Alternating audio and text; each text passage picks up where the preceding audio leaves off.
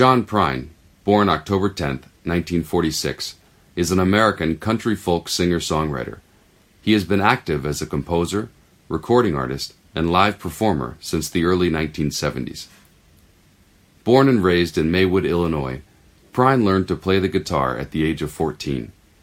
Subsequently serving in West Germany with the U.S. Armed Forces, by the late 1960s he had moved to Chicago, where he worked as a mailman, writing and singing songs as a hobby.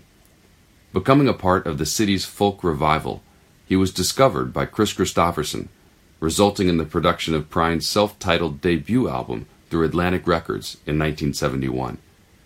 After receiving critical acclaim, Prine focused on his musical career, recording three more albums for Atlantic.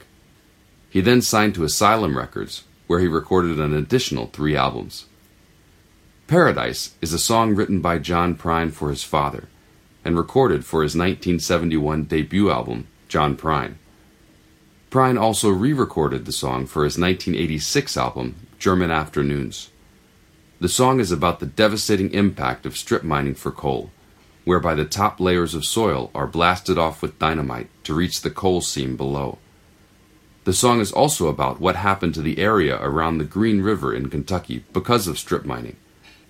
The song references the Peabody Coal Company and a town called Paradise in Muhlenberg County, Kentucky, where the Tennessee Valley Authority now operates a coal fired power plant.